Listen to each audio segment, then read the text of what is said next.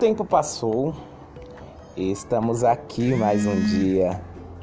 Que honra fazer parte da sua vida e da sua história.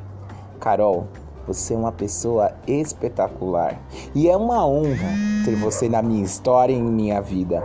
Eu torço e oro para que Deus continue te abençoando com esse lindo sorriso, que você continue essa mulher de fibra maravilhosa que sempre foi na escola, assim como eu acredito que também é na vida.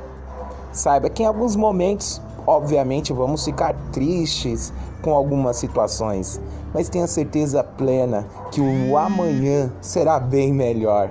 Eu não desejo para você apenas um feliz aniversário, porque seria algo muito mesquinho da minha parte.